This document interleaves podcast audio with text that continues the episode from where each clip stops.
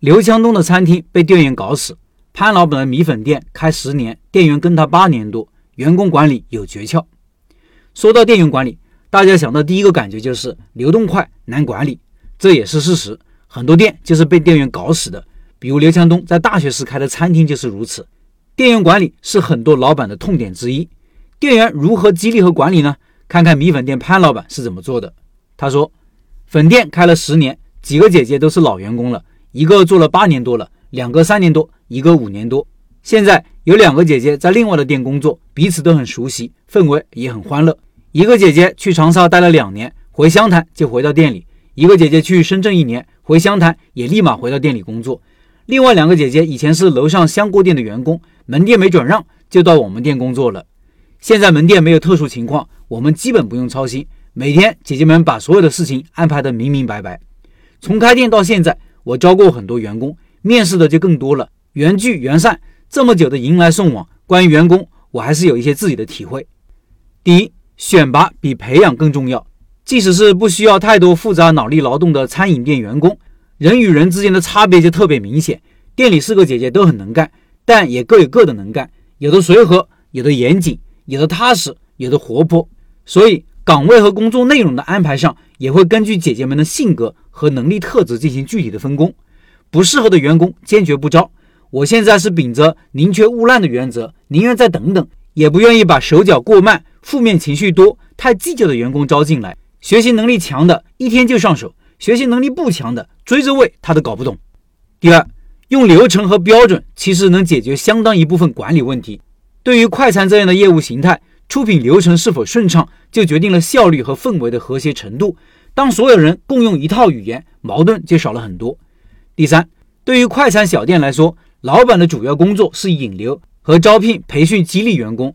由于出品基本都是标准化操作，动作要求已经融合在动作里面了。如果能够做好员工激励，那么没有太多细节需要不断的强调。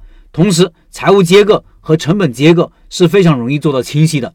第四，留住优秀的员工，老板们可以从以下几点入手：第一，保障收入，拒绝画饼，给员工发应该发的工资是本分。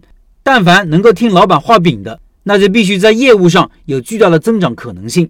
员工可以延迟满足，但是作为一个现金流充沛的快餐小店，成长天花板很明显，业务成本结构也很清晰。快餐店的员工背后往往都有一个家庭在背负，同时优秀的人都应该给优秀的待遇，即使要开分店，那也是另外一部分，不能混淆。第二，合理的收入结构安排，一般的工资结构就是基本工资加全勤加绩效加奖金加福利。我们家营业额比较稳定，没有用绩效。如果是销售导向比较强的店子，就可以用提成和绩效。店里过年过节的福利都是不会少的。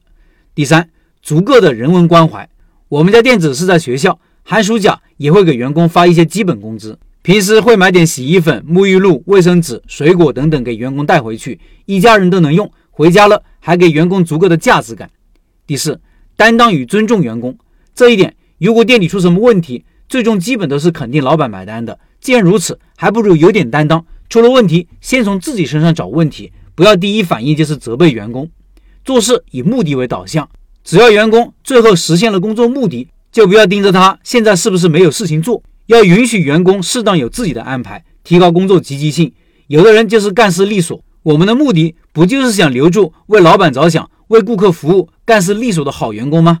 不同的业务形态对员工的岗位胜任力要求和个性素质要求肯定不一样的，但不管怎样，有几点是相同的：人心都是肉长的，在控制风险和财务规范的前提下，多给点人文关怀，适当的就是最好的，尽量做到人岗匹配，能力过高的或者过低的都不合适，除非有足够的发展空间给能力强的员工，或者给能力过低的员工有足够的成长时间，但小店子这些情况都不多。以上是潘老板的分享。十月份的拜师学艺项目就是潘老板的米粉店，感兴趣老板加入交流群，和潘老板直接交流。音频下方有二维码。